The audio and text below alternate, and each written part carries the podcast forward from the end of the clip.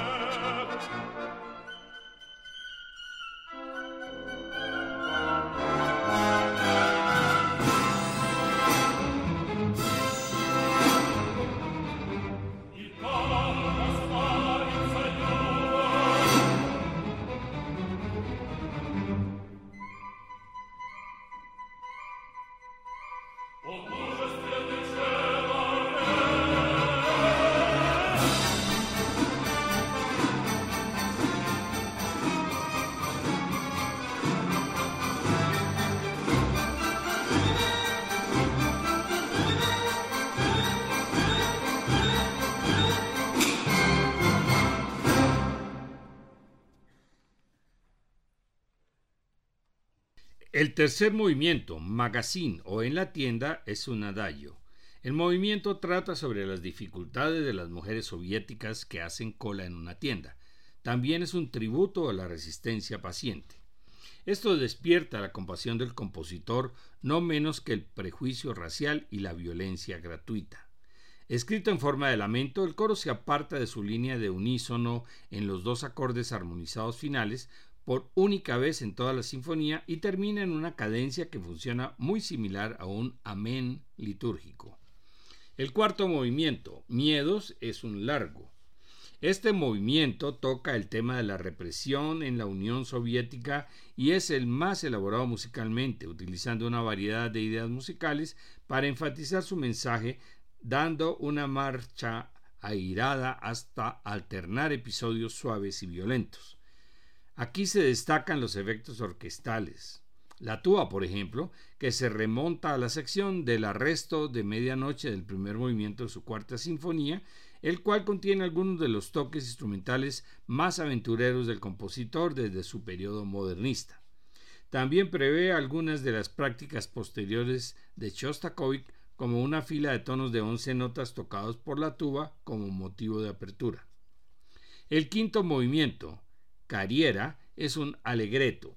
Si bien este movimiento se abre como un dúo pastoral de flautas sobre un bajo de pedal, dando el efecto musical de la luz del sol después de una tormenta, es un ataque irónico a los burócratas que tienen el cínico interés propio como un tributo a la genuina creatividad. Sigue la línea de otros finales satíricos, especialmente de su octava sinfonía y algunos de sus cuartetos de cuerda. El solista entra en igualdad de condiciones con el coro, con comentarios sarcásticos proporcionados por el fagot y otros instrumentos, así como el chirrido grosero de las trompetas. También se basa en pasajes puramente orquestales como enlaces entre las declaraciones vocales. Vamos a terminar con los tres movimientos de esta sinfonía número 13, Va Villar, de Dmitri Shostakovich.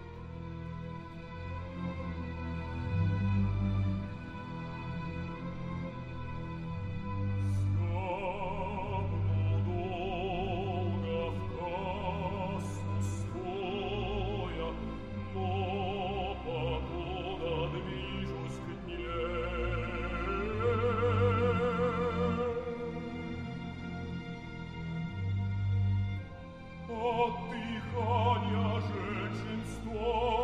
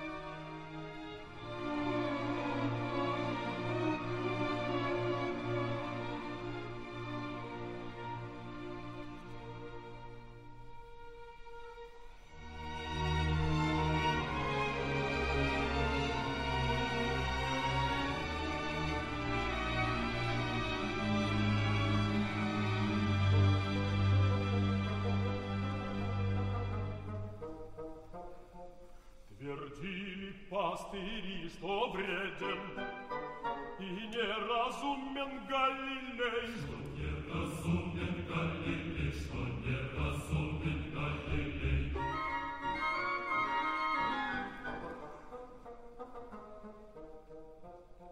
Но как показывает время, то неразумней, тот умней.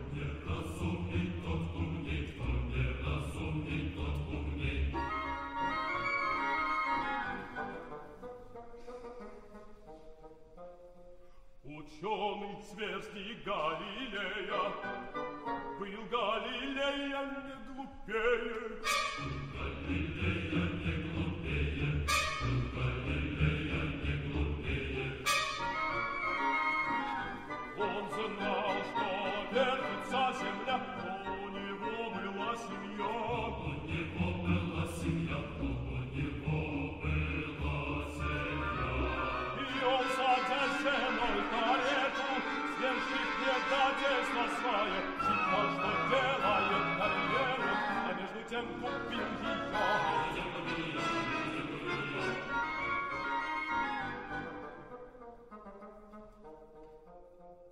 За сознание планеты шел Галилей один на риск и стал великим.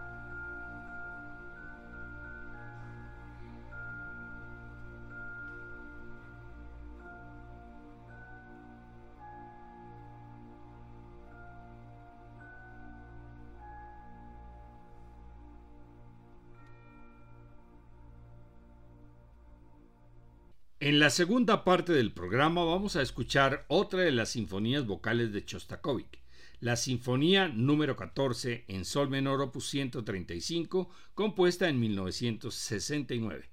Esta obra no es una sinfonía en el sentido clásico, es una colección de poemas que tratan sobre la muerte, al estilo de Mahler, pero con las sombras de Mussorgsky. Las canciones son interpretadas por una soprano y un bajo. Utiliza textos del español Federico García Lorca, el francés Guillaume Apollinier, el ruso Wilhelm Kochak-Berber y el alemán Rainer Mary Rilke.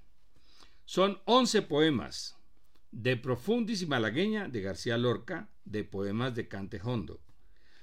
Lorelei, El suicida, Las atenciones 1 y 2 en la prisión y Respuesta a los cosacos son de Apollinier. O Delvik pertenece a Kochelbecker. La muerte del poeta y conclusiones son de Rilke.